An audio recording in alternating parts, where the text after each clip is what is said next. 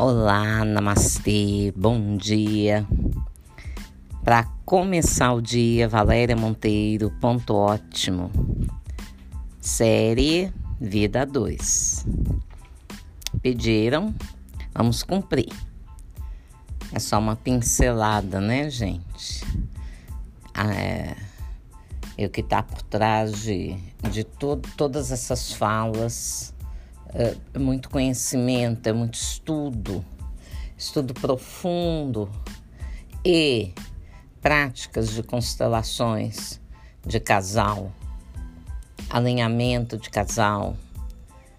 Então, a gente tem propriedade para falar porque acompanha o casal. Princípio, meia, solução, que não é o fim, é a solução final que aconteceu depois que aquele casal constelou, o que aconteceu depois que eles se alinharam, o que aconteceu depois que eles falaram. Que não fala, se falassem, ou se soubesse o que falar, muitas vezes não sabe nem o que está acontecendo. Hoje eu quero falar desses casamentos relâmpagos. Mal conhece a pessoa, já está morando junto, entre aspas, se casam apressadamente, sem tomar conhecimento um do outro. Porque namorando é uma coisa, né? Casou, vira outra pessoa. Você nem conhece mais quem é aquela pessoa. Quem é essa mulher? Quem é esse homem? Não foi esse aí que eu quis trazer para casa, não. Então tem que se conhecer, se dar o direito de conhecer o outro. Que quem casa a deriva, casa com a própria paixão, né? Com a própria carência. É, isso aí, com o próprio abandono. Como diz o outro, compra gato por lebre, é assim que dizem. Então, Gente, a verdade, ela é muito libertadora. É, foi nosso pai quem disse, ou nosso irmão mais velho, Jesus. Né? Conhece a verdade e ela te liberta. Tem que dar tempo ao tempo para que um possa se mostrar para o outro na sua integridade. Questão de caráter. Não é? Na paixão, gente. A paixão ela é feita de muitas ilusões. Você cria um personagem na sua cabeça, a pessoa corresponde ali, porque está naquele momento mágico de magia pura, de, de, né? Ah, achei o homem ideal. Será? Será? Você não é ideal para você? Como que você vai achar alguém ideal? Ideal para quê? Para preencher os buracos? Ixi, quando essa pessoa não quiser mais fazer isso, ela vai embora. Não é o que ela quer. Né? Nós falamos há mais tempo aí, há bem mais tempo aí, sobre uma mulher está se relacionando com um homem e ela casa, quer casar com ele e ter filhos. Ele tem quatro filhos, ele quer mais um, gente. Esse homem é para ela, não é ele precisa ir embora. Ela precisa mandar ele embora para ela buscar um homem que queira, juntamente com ela, criar algo, trazer filhos para a vida. Este não quer, ele já teve. Então começam os problemas. E, às vezes, este homem não tem filho nenhum, ou esta mulher, mas também não quer. E se você quer, então este homem ou esta mulher não é ideal para você. Você precisa mandar ele embora. É, é bem profundo. Precisa haver um consenso, né? Precisa consentir um e outro precisa consentir. Eu também quero fazer parte disso, desse seu sonho.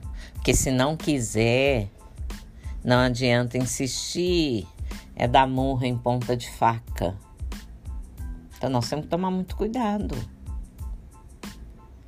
Quando a gente trabalha, né, com casais, a gente não olha apenas para um, para aquele que queixou. Nós olhamos para ambos. Né? Não é só no superfície, é no profundo também. E às vezes a pessoa está insistindo em uma coisa que não é para ela, que não vai acontecer, então ela precisa fazer algo, ela precisa estar disposta ou abrir mão daquilo, ou então buscar um outro caminho, né? O principal é o equilíbrio entre o casal. E mentira não cabe, não cabe. Mais cedo ou mais tarde, aquilo virá à tona no sentido de, ah, ela quer casar, quer ter filhos, tá? Então caso. Mas eu não quero ter filho. Aí cria tanto emaranhado no meio desse casal. Às vezes a mulher não tem problema nenhum fisiológico, nem patológico, nada que impeça de ser mãe ou marido, mas a criança não vem. Por quê? Ela vai querer vir no meio de um conflito interno que não é nem verbalizado. Eu não quero ter filhos. Você quer, mas eu não quero. Como vamos resolver? Porque tem que ficar bom para os dois, não é? Então, a plenitude de um casal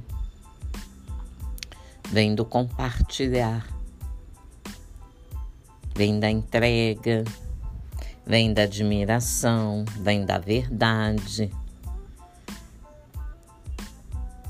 É isso. A troca é, em uma relação de casal, ela se dá também pela necessidade de equilíbrio. E tudo é por amor, né, gente? Tem que haver amor de alguma forma, né? Ah, eu amo isso nela. Ah, eu amo. Ah, e na hora de resolver uma questão, na hora de buscar o equilíbrio, onde esse amor entra?